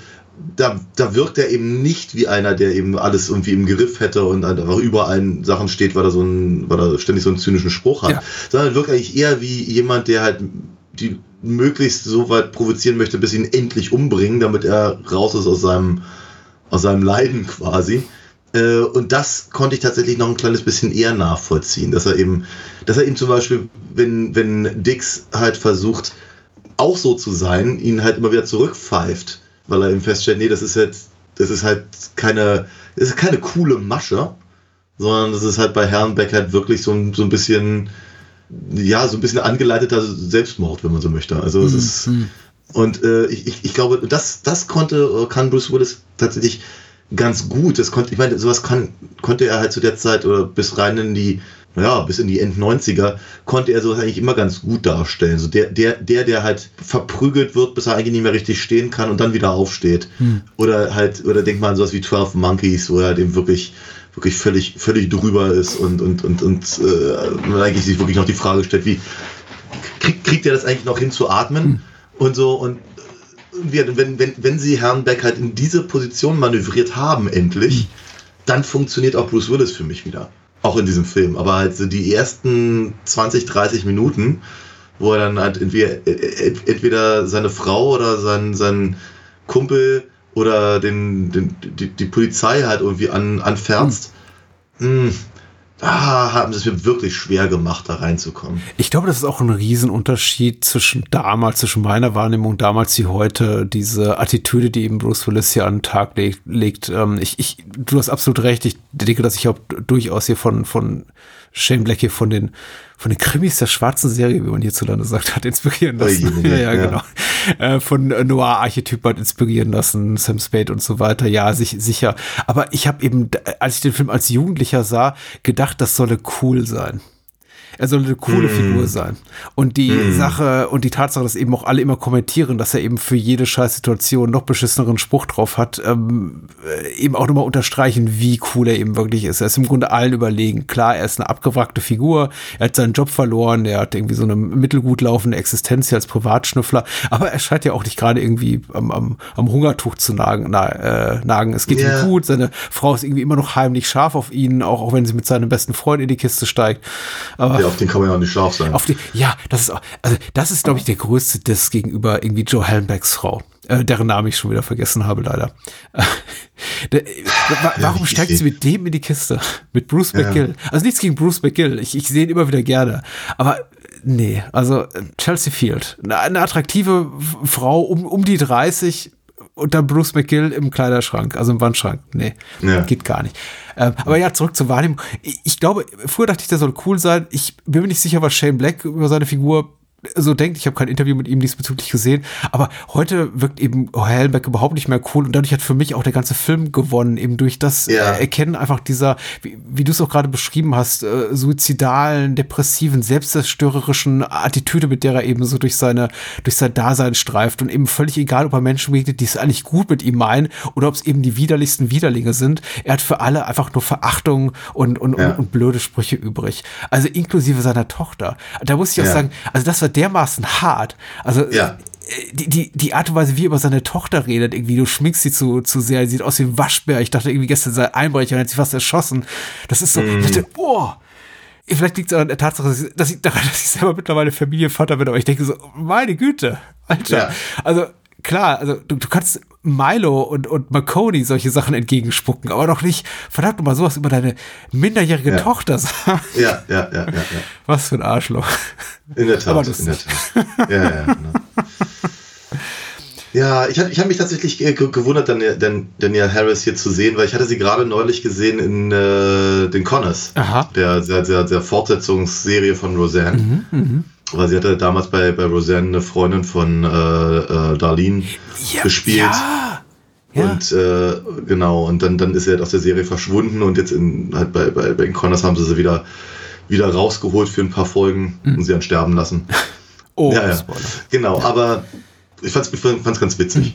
Sie halt jetzt auch nochmal in so ganz, ganz jungen Jahren da zu sehen. Und ich glaube, ich, ich finde ich find ja, ich meine, ich mag, ich, ganz ehrlich, ich habe so ein ganz leichtes Problemchen auch mit diesem Klischee der, der, der, der Tochter, die dann halt irgendwie in Gefahr ist und dann ihren Dad raushaut und, und nur um wieder in neue Gefahr zu kommen und dann, also, ne, es ist halt, hm, seufzt. Aber, aber sie macht ihre Sache ganz gut. Ich finde, ich finde sie, äh, sie, sie, sie, sie, sie strapaziert halt auch ihr, ihr, ihr Willkommen nicht über. Funktioniert alles in einem recht gut, halt in dieser klischeebesetzten oder beladenen, äh, aufgeladenen Rolle. Ja, Ja. hat, hat, hat, hat mir jetzt so rein, rein, rein storytechnisch und auch von, von der Char- Charakterzeichnung eben wirklich ein bisschen mehr gegeben als Alissa Milano. Es, ja, Commando ist der bessere Film für dich. Aber das ist jetzt, glaube ich, auch. Ich, ich weiß nicht, ob sich dieser Film hier so betreffend seine Popularität äh, viel, viel gibt mit Commando. Ich glaube, die, die Filme sind bei einer bestimmten Klientel gleichermaßen beliebt und ich auch, auch sich nicht irgendwie komplett unähnlich in, in, Ja, in ja. Sachen ähm, äh, zynischer, menschenverachtender Bl- Blick auf die Dinge. Wobei ich glaube, Commando zumindest hier und da noch so ein bisschen mehr Selbstironie hat als, als dieser Film. Ich glaube, dieser Film ist hier erstaunlich wenig ironisch. Dafür ist er viel zu zynisch und nihilistisch einfach. Ich finde ich es interessant, dass, dass, dass, äh, dass die Wikipedia ihn als Body-Action-Comedy bezeichnet. Ja, es ist, das ist, ähm, Weil, ja. it's a nee, stretch, würde man sagen. Ja, dringend. Dr dr dringend, ja. Ich meine, es ist ja nicht so, als wären nicht auch zwischendurch mal ein paar ganz, ganz, ganz humoreske Momente drin, Ja. aber eben das, das, das, das meiste, was eben gerade auch als, ja, wie, wie du es ganz richtig vorhin beschrieben hast, das, was viel, dass man vielleicht eben 91 mit, was ich, 16, 17 vielleicht noch als lustig empfunden hätte, Hm. heute eben nicht mehr. Also ich, ich, ich, ich bilde mir ein, dahinter gucken zu können. Er ist erstaunlich straight und er ist erstaunlich we wenig humorvoll, genau. Und der Humor, also Zynismus sollte man nicht verwechseln mit irgendwie Humor im Sinne von haha, wirklich lustig. Also wer hier in dem Film viel lacht, weiß ich nicht, dem, dem müsste geholfen werden. Wobei, ich meine, es gibt ein paar Sprüche, die wie gesagt lustig sind. Dieser, dieses ganze äh, Rant über seine Tochter ist schon, ist schon komisch. Hier und da amüsant ein bisschen, wie, wie der Film eben kli- Actionfilm-Klischees ein bisschen kommentiert, indem er eben Milo sagen lässt, yeah, I'm the bad guy oder, oder äh, quasi McConey so ein bisschen äh, weggrinst, dass er sagt, äh, wenn, wenn Helmbeck quasi von ihm erwartet, dass er ihm gegenüber äh, seinen gesamten Masterplan so erläutert und, und Marconi sagt, ja, ja, hm, klar. Ich gebe dir einen Tipp, was ich mache, was ich vorhabe. Und ich glaube schon, dass er so ein bisschen auch mit der Erwartungshaltung des Publikums spielt. Aber dann wiederum ist er dann doch wieder sehr, sehr einfach in, in, in seiner eigenen, ja, etablierten Klischeelandschaft zum damaligen Zeitpunkt schon, schon gefangen. Deswegen sagte ich ja, also eigentlich ein Film von 91, der sich so anfühlt wie von 87 der, der ist nicht ordentlich gereift. Da ist kein Shane Black, der sagt so, oh, ich dekonstruiere jetzt das alles, was der Actionfilm in den 80er Jahren aufgemacht hat. Was Stallone und, äh, und Schwarzenegger und, und, und Co. geschaffen haben, das reiße ich jetzt irgendwie ein oder kommentiere das. Also er Ja, meint schon ja. ernst und das ist eben auch manchmal äh, den Vergnügen einfach so ein bisschen abträglich, wenn ich das Gefühl habe, er, hat, er, er, er reflektiert nicht das, was er tut, wie er eben Frauen behandelt, über welche Bevölkerungsgruppe er eben Witze macht, wie er eben einige äh, Nebenfiguren komplett zu Wasserträgern der Handlung degradiert, die äh, bei gerade äh, an, an Pastastelle dann eben ins Gras beißen oder einfach aus der Handlung verschwinden. Und, und da funktioniert es für mich eben weniger. Da hätte dann vielleicht, ich glaube, auch, auch so eine Szene wie, also gegen Ende, wenn dann hab irgendwie ne, Joe Hallenberg wieder auf seine Frau trifft und dann kommt eben dieses tränenreiche Fuck you. Ich glaube, wenn der Film einfach ein bisschen klüger wäre, Ja. könnte ich der Szene mehr abgewinnen. So denke ich mir, ja, wirklich? Ich glaube, ich Ja. habe das Gefühl, wir sollen das als quasi Happy End wahrnehmen. Sollen wir auf jeden Fall. Und wir sollen, aber Ja. wir sollen es eben auch als Happy End für einen harten Hund wahrnehmen. Ja. Und so richtig hart wirkt Herrn Beck auf mich eben halt gar nicht. Ich meine, er kann da eine Menge einstecken, aber er sucht es ja auch offenkundig. und ich, ich glaube, dass der Typ halt komplett gebrochen ist.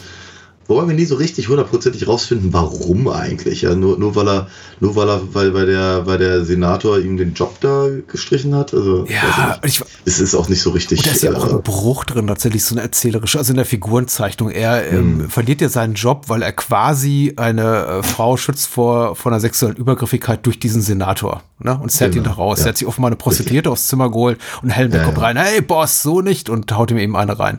Und bewahrt diese Frau vor Schlimmeren. Äh, Der Rest des Films, aber sehen wir Hellenbeck sich nur scheiße benehmen gegenüber Frauen. ja, ja, ja, ja, ja, ja, ja. Inklusive seiner Auftraggeberin Corey, die er eben auch nicht beschützt, sondern erstmal bei erstbester Gelegenheit sterben lässt. Ja, weil er aber auch halt so Ja. weggezogen bekommt, so Ja, finde ich. Ja, aber äh, schon- schon, schon, richtig. Ähm, ich meine, aber finde ich auch ganz interessant, dass, dass, dass Jimmy ihn ja auch fragen lässt, irgendwie, ähm, du magst Frauen nicht besonders, oder? Hm, Gut erkannt. Ja. Blitzmerker. Ähm, genau, ich finde ich find ein paar von den Stunts ein bisschen arg übertrieben, muss ich ganz ehrlich sagen. Äh, weil sie sich eben ja auch viel Mühe geben, dass eben auch, auch hier, genauso wie beim Street Fighter, Gewalt eben größtenteils wehtut Ja. und Folgeschäden hat. Also was ich, wenn, wenn Jimmy am Ende in die Hand geschossen wird, dann ist er eben in diesem kleinen Epilog dann eben ja auch, hat er noch die Hand verbunden und so und äh, dass eben auch verschiedene Narben eben einfach auch bleiben und, und all diese ganzen Sachen und manchmal eben auch sehr, sehr hart eben ist, also einfach in der, in der Darstellung wird Kim Coates Gesicht sieht eben nicht so hübsch aus, wenn ihm die Nase eingeschlagen wird. Und dann lässt sich Tony Scott aber dazu hinreißen, dann eben Auto irgendwie durch die Luft segeln zu lassen mit 15 Überschlägen, um dann im Pool zu landen, der dann Feuer fängt. Ja. Während der Besitzer des Pools halt nur daneben sitzt und wie, wie in einem, in einem Sketch Ja. halt irgendwie sein Auto nicht rausrücken will. Es ist so, uff, Ja. Nee, weiß ich nicht. Also, Gib mir dein Auto oder ich töte, diese, töte dieses äh, junge Mädchen da. Ah, ja, ja, gut, jetzt hier. Ja, gut, okay. ja, also das ist so, pff, weiß ich nicht. Ich, ich finde ich find, ich find den Stunt übertrieben. Ich finde Ja. den, den, den versuchten Humor fehl am Platze. Schwierige Szene, ehrlicherweise.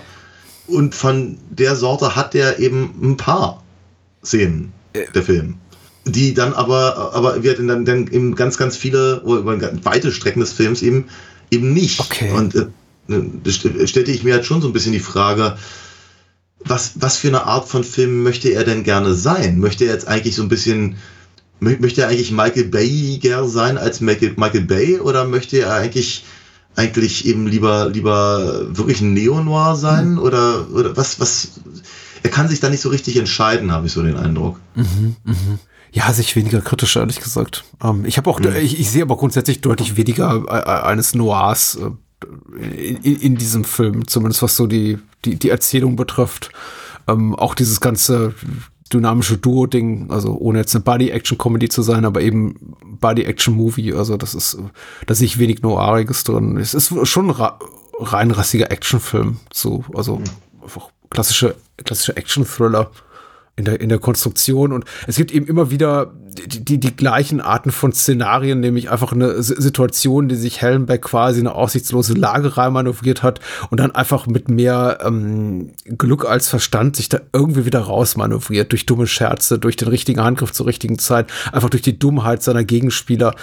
Und äh, wenn dann halt am Ende das Auto durch die Gegend fliegt und sich nach, wie du schon richtig beschreibst, da irgendwie äh, fünf bis 15 Umdrehungen dann im, im Pool landet und, und dort voll in Flammen aufgeht, dachte ich mir, ja, das ist jetzt aber auch nicht unwahrscheinlicher als diese ganze Nummer mit dem, mit dem äh, Pimp äh, in, in, in der dunklen Seitenstraße, den er eben quasi mit seinen Witzen, mit seinen blöden Witzen zu Fall bringt. Oder jede Menge anderer Szenen, in denen man denkt, ja, wie will er da nur rauskommen? Ach, so geht ja doch irgendwie. Irgendwie- Ja, ich sehe da, ich sehe, okay, ich, ich, ich, ich sehe, ich sehe da schon halt kl- klare Unterschiede und ich sehe tatsächlich deutlich mehr Noir drin als du offenkundig. Möchte halt jetzt aber auch nicht unnötig drauf rumreiten. Will nur sagen, eben sagen wir mal, es, es gibt, es gibt so ein paar, Gott, wie, ich, wie, möchte ich das anders formulieren? Du, vollkommen zu Recht übrigens deine Noir-Bezüge, die du herstellst. Shane Black ist ja offensichtlich auch Fan von solchen Stoffen. Also hast du mal Kiss Kiss Bang Bang gesehen? ja, das das ist ein, ja. Können wir uns auch mal drüber reden, ich fand Ja. ganz gut. Ich glaube, es gibt so Actionspitzen. Und dazu würde ich eben auch diesen Stunt mit dem Auto zum Beispiel zäh- zählen wollen. Die, für mich passen die nicht zum Rest. Ja. Weil der, der Rest ist ja auch durchaus actionreich, aber es ist eine andere Form von Action. Ja. Also ich, wenn die da durch den Wald rennen und sich und, und, und aufeinander ballern, es ist für mich eine andere Form von Action, auch Action-Inszenierung, mhm. als so ein, als so ein, so ein, äh, so ein Trailer-Moment mhm. irgendwie. Es ist so, weiß ich nicht, keine Ahnung. Also zum Beispiel, also was ich kann auch selbst selbst die selbst das der, der Showdown da im ähm, im Footballstadion mit Hubschrauber mhm. und und und äh, kaputten Scheinwerfern und irgendwer, irgendwer hängt immer irgendwo. Mhm. Selbst das ist für mich nicht so überhöht oder oder oder oder zugespitzt wie eben zum Beispiel dieses sich drehende Auto. Ja. Was es gibt es gibt ja auch die eine oder andere Verfolgungsjagd, die durchaus in sich funktioniert und nicht so übertrieben ist, möchte ich es nennen. Ja, ja. Aber wenn zum Beispiel das Auto äh, von, äh, von, von, von Mike in die Luft fliegt, ist mir das ein bisschen zu happig. Ja. Es ist zu viel des Ganzen. Wenn das Auto, also wenn das Auto in die Luft fliegt, weil, weil hier äh, der, der, ach Gott, der Typ mit dem Pferdeschwanz, der immer die, die Henchmen spielt, ja. äh, auf, die, auf, auf das C4 im, im, im Auto schießt, ist es zwar auch viel, aber wir haben auch gesehen, was für eine irrsinnige Plastikbombe sehr reingesteckt habe. Von daher denke ich mir, okay, nee, ich, ich habe ja die Vorbereitung des Ganzen und ich weiß, worauf es hinausläuft. Mhm. Es ist okay, ich kann es akzeptieren. Es passt zum Rest des, des, des Films, aber es reißt mich nicht raus. Aber es gibt eben so ein paar Szenen, die, bei denen ich denke, es ist irgendwie, weiß ich nicht, es ist irgendwie ein anderer Film gerade ich, ich kann es zum Teil verstehen. Ich möchte auch auf halbem Weg entgegenkommen und sagen, ich glaube, okay. diese Szenen, die mit, gerade mit den Autoverfolgungsjagden fühlen sich für mich eben am vergleichsweise konventionellsten und uninteressantesten gucken die sich an weil es mhm. für mich eher so wirkt wie ein Zugeständnis an die äh, an die Zeit äh, seiner Entstehung, also des Films. Ja. So von wegen, wir brauchen irgendwie eine Autoverfolgungsjagd in so einem Film. Die weil die nicht zwingend zu sein scheint. Die, die Shootouts, äh, die, die Folterszenen meinetwegen natürlich irgendwie Milo da oben auf dem, auf diesem Lightning Rig, äh, auf dem er da, da steht und so ein Attentat versucht äh, an, an, an dem Senator. Das wirkt durch die Story zwingend, dass das Hallenbeck mhm. dort, dort endet und also dorthin gelangt und sich dort befindet, wohingegen die Autoverfolgungsjagd eher so ein Ding ist, was sich anfühlt nach, ja, wir brauchen übrigens noch eine Autoverfolgungsjagd. Und ja, du hast ja auch das Gefühl, äh, äh, äh, Black selber, zumindest in Skriptform, hat gar nicht so wirklich Interesse daran, an dem, an, an, an den Action-Komponenten dieser Szene, sondern eher daran, dumme Witze zu machen. Weil er, ja. er macht ja so einen halben Comedy-Skit draus mit äh, der, äh, Damon Wayans kann, kann keine Bombe zeichnen und äh, noch nicht mal ja, Bombe ja. buchstabieren, offensichtlich. Also mm. das ist ähm, ja, auch da wieder, mich lässt der Film da so ein bisschen ratlos zurück. Also sie, er, er wirkt, im Grunde ist es eine hoch, hochgradig kompetent inszenierte Actionsequenz, wo sehr, sehr viel Mühe drin steckt und äh, das Investment alle möglichen Stunt-Leute und, und Leute, die Pyrotechnik machen und, und, und wie auch immer und sehr, sehr viel Geld steckt da drin. Andererseits habe ich das Gefühl, keiner hat so wirklich Bock auf die Szene, inklusive der, der Figuren. Ja. Ja, ja. Von wegen, ja, was machen wir eigentlich hier? Hm. Aber ja, ja, das macht es eben nicht schlecht. Also wie gesagt, alles in allem, der, der, Film ist so zackig, der ist auch jetzt irgendwie bis zum Abspann vergeht keine Stunde 40. Das ist ab, im, im Vergleich zu 90 Prozent der zeitgenössischen Actionfilme auch so kurz. Ich ja. kann dem Film nicht wirklich böse sein. Und bevor er anfängt, mich potenziell zu nerven, ist er dann auch schon vorbei. Ja, das ist durchaus richtig. Aber ja, aber äh, also ich, ich, ich kann gar nicht, ich kann gar nicht so ganz genau sagen, an welche Stelle er mich halt kurzzeitig zumindest verloren hat. Ja. Ähm, muss aber so etwa nach einer Stunde gewesen sein, wobei ich dir gar nicht sagen könnte, warum oder in welcher Szene oder welchem Handlungsstrang oder sonst was. Aber ich merke, dass ich, ich merke, dass ich unruhig werde nach einer Stunde. Mhm. Muss ich, musste ich ihn kurz pausieren, habe mir einen Kaffee gemacht und dann ging es weiter. Und dann hat er mich auch bis zum Schluss nicht mehr gelangweilt. Mhm. Er hat mich auch vorher nicht gelangweilt, aber äh, irgendwie weiß ich nicht, er hat mich halt so, äh, mein, mein, mein Interesse schwand halt irgendwie halt so etwa nach einer Stunde. Vielleicht auch, weil, vielleicht, äh, ja, weil nicht, weil nicht mehr an, nicht mehr an Handlungen drin ist, als eben die Aneinanderreihung von Klischees.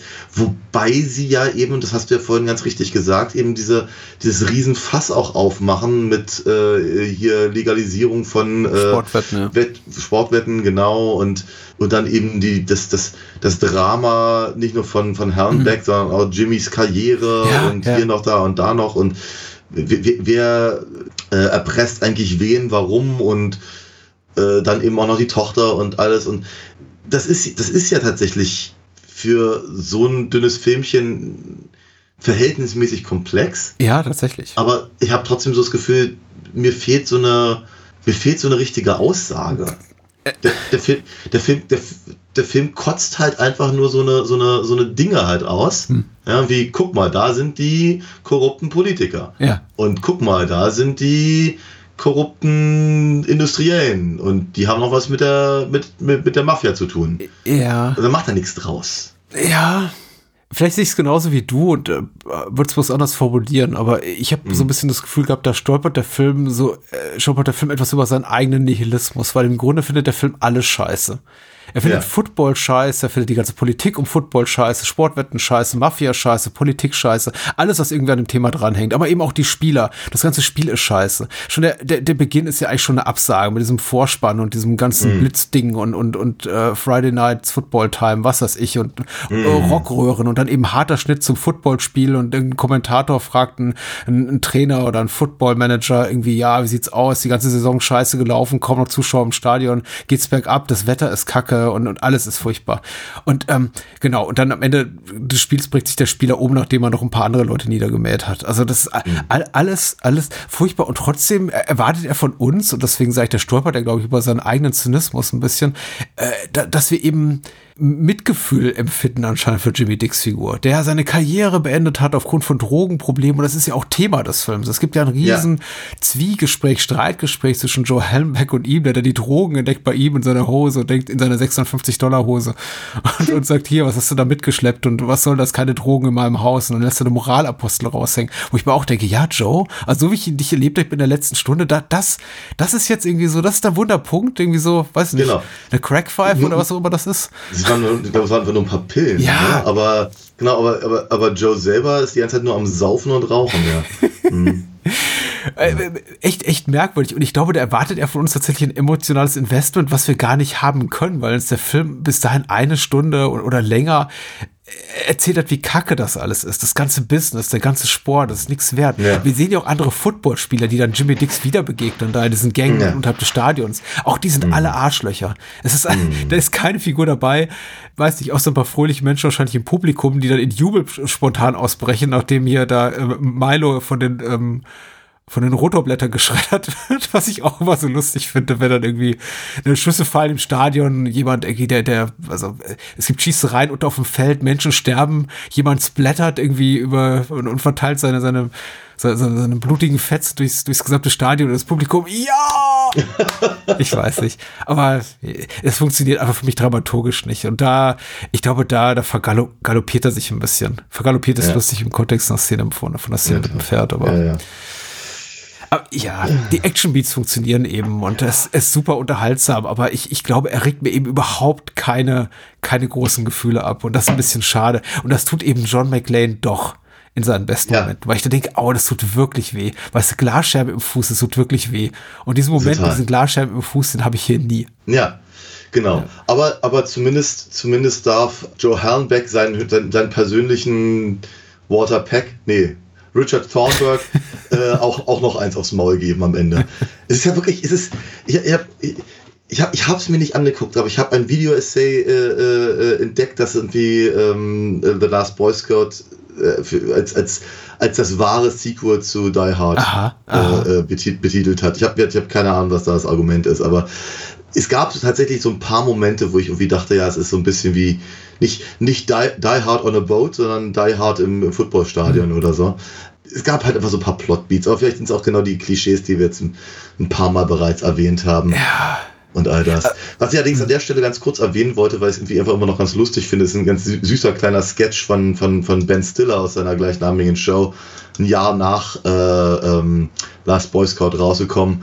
Äh, und zwar Die Hard 12, Die Hungry, in der Ben Stiller halt, halt äh, äh, ähm, Bruce Willis spielt, der zu Weihnachten in einem, in einem Supermarkt äh, eingeschlossen wird, der von Terroristen gestürmt wird und der Oberterrorist ist äh, Taylor Negron. Ja. Der, mit, mit, mit einem Kauderwelsch aus verschiedenen Sprachen.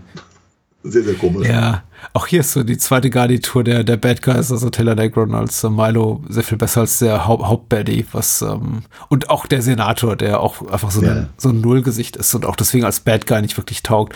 Die bleiben viel zu sehr im Hintergrund, deswegen, also, das ist eben meilenweit entfernt von einem Hans Gruber. Ich, Ja, ich, ich möchte auch keine Vergleiche mit, mit Die Hard machen, weil ich glaube, da kann fast jeder Actionfilm dieser Zeit nur verlieren. Aber das ist eben, ich, ich musste unweigerlich dran denken. Also nicht mal nur an Die Hard, sondern eben auch an Lethal Weapon, wie, wie da eben mit ähm, Mel Gibsons äh, Figur da, ähm, Riggs, ne? Martin Riggs, äh, umgegangen wird. Und Ja. sehr ökonomisch erzählt wird, wie es eben, wie, wie es eben Mel Gibsons Figur geht in, mit, Ja, klar. mit, mit diesem, mit diesem Opening, wo er sich eben die Knarre an den Kopf hält. Und im Grunde damit ist alles Klar. gesagt und es wird dann im Grunde nie wieder aufgegriffen. Aber wir wissen einfach, das hat, hat einen Nachhalt durch den ganzen Film. Und eben ist eben Ja, auch ein klar. Shane Black Drehbuch. Wohingegen wir hier diese sehr, sehr bemühten, sehr äh, breiten, sehr expositorischen Emo-Szenen haben, in denen eben Joe Hellenberg mit seiner Tochter spricht und äh, Jimmy Dix von seiner getöteten Frau, die mit dem, mit dem ungeborenen Baby im Leib. äh, Ja, ja. Oh, äh, Ich denke, boah, da dachte ich mir eben auch, also ich mein, Die Hard hat es natürlich auch besser hinbekommen, aber auch Lethal Weapon, das Ja. Shane Black selber geschrieben hat, hat es ein paar Jahre zuvor so viel besser hinbekommen. Der wirklich Ja. ganz gezielt und pointiert einfach Figuren zu definieren und einfach ihnen ein bisschen Menschlichkeit und von unserer Seite Empathie zu, zu schenken. Und das, das gelingt Ja. ihm mir einfach nicht. Nee, absolut nicht. Ich meine, ich frage mich natürlich so ein kleines bisschen auch, was, was bestimmte Besetzungsentscheidungen äh, angeht.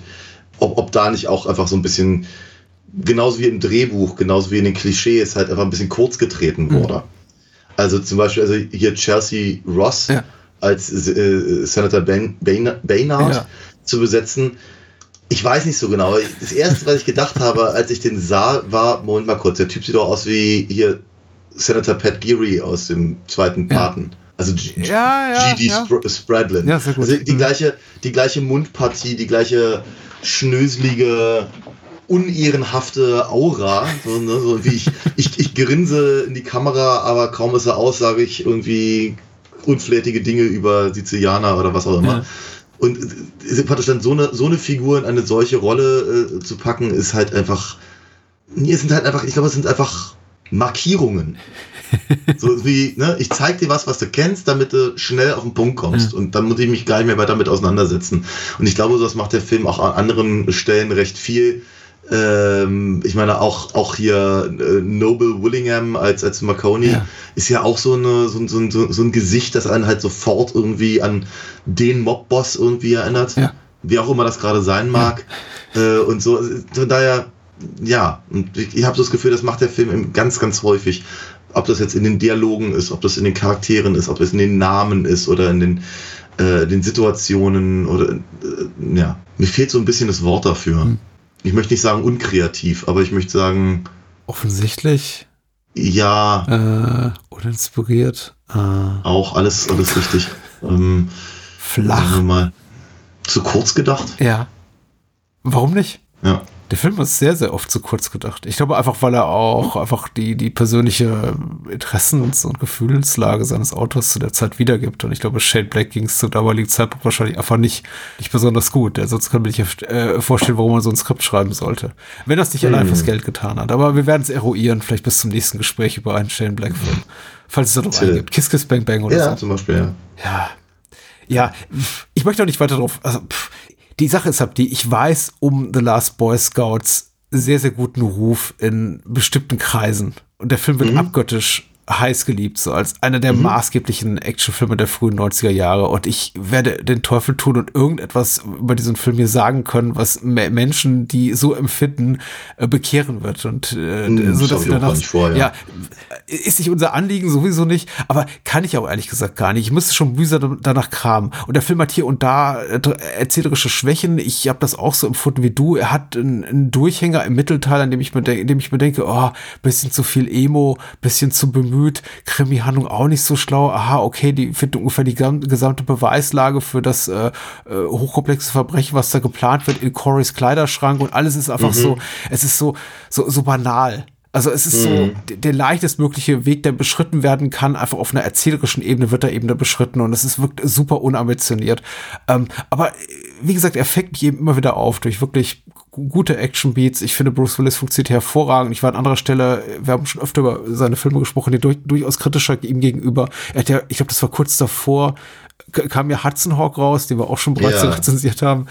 Da war ich sehr viel ungnädiger. Und ich finde, wenn Bruce Willis eben schlecht ist, ist er richtig schlecht. Und äh, hier ist er eben tatsächlich richtig gut. Und ich glaube, alles, das, was das Drehbuch von ihm abverlangt, das äh, trägt er auch hier gut auf die Leinwand oder auf dem Bildschirm. Ich finde eben einfach nur, dass das Drehbuch vergreift sich hier und da im Ton. Aber Ja. ja, Das finde find ich, kann man aber ganz gut so stehen lassen. Also ich finde, also ich finde, ich finde ihn hier nicht richtig gut. Ja. Ich finde ihn aber auch überhaupt nicht schlecht, kein bisschen.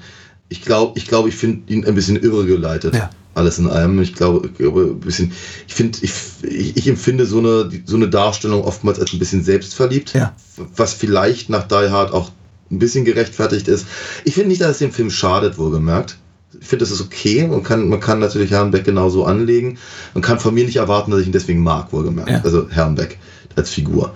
Und äh, ansonsten, ja, natürlich. Ich meine, es, es gibt halt Action-Momente, gerade wenn sie eben nicht over the top sind, die ich eben sehr zu schätzen weiß. Es gibt echt ein paar tolle Szenen. Wie halt diese Szene da am Pool zum Beispiel mit, mit, mit Kim Coates, finde ich ganz, ich ganz toll, aber wir halt auch erst, wenn ich sie eben aus der Perspektive betrachte, wenn ich die versucht habe vorhin zu erklären.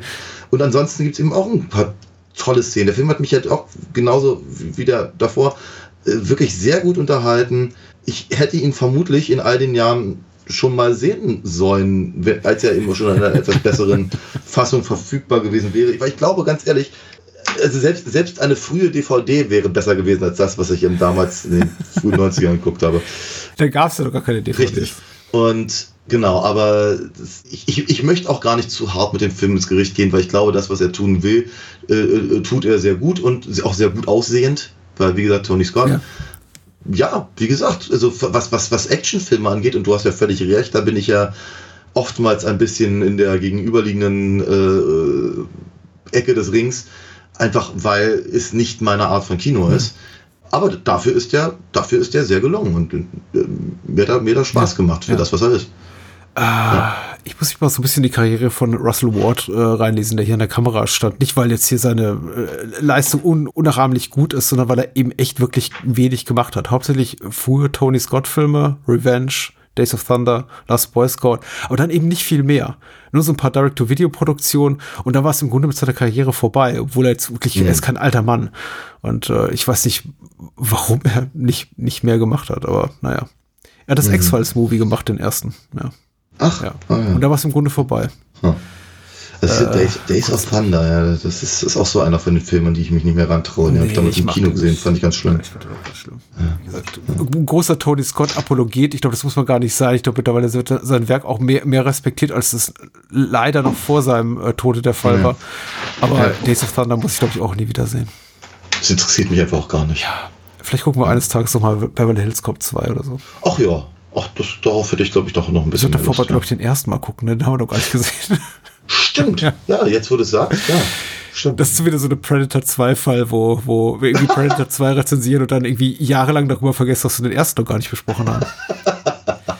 Aber auch das wird ein, ein Gespräch für einen anderen Tag und äh, kein Gespräch für nächste Woche. Darüber, re- in der reden wir in der nächsten Woche nämlich über zwei ganz andere Titel, nämlich über was? Äh, Könige mal an, Daniel. Ich nehme, ich nehme den, ich nehme den früheren. Ja. Ich weiß, ich weiß gar nicht von wann der ist, aber irgendwas aus den 80ern dürfte er sein. Nämlich Paco, Kampfmaschine des Todes. Ja, klingt gut. Bin Ne? sehr gespannt, was, was, was, das, äh, äh, was das uns bringt. War ja auch eine, ein Vorschlag eines unseres, unseres Genau, äh, der liebe Dominik, äh, unser Hörer, hat äh, und, und bereits zweimal Gast hier, hier gewesen, auch äh, hat äh, sich dieses Doppel gewünscht, über das wir nächste Woche sprechen. Genau, Paco Kampfmaschine des Todes, den ich auch bisher nicht kenne. Ich glaube, weil ich immer befürchtet habe, der Titel könnte nicht ansatzweise so gut sein, also der Film könnte nicht ansatzweise so gut sein wie sein Titel, aber wir werden sehen. Und der zweite Film, über den wir sprechen, auch ein Wunsch von Dominik, ist der Eve 8 außer Kontrolle, Eve of Destruction im Original. Mit äh, Gregory Hines. Den wir das letzte Mal hatten bei den Muppets, genau. Ja, richtig. Und äh, René Suttendick, die wir bereits hatten in Abwärts. Ja, stimmt. Und äh, ich freue mich aufs Wiedersehen. Genau, ich bin sehr gespannt. Ich auch, ich auch. Also, das war heute fast schon Festtagsprogramm. War, war es, genau wie letztes Mal. Und ich glaube, wir haben gerade einen Run. Es kann jetzt eigentlich nur noch aufwärts gehen ab jetzt. Cool. Jos. Ich freue mich. Yes. Dann Genau. bis nächste Woche. Bye Bis bye. dann. Bye, bye. Bruce Willis, Damon Wayans,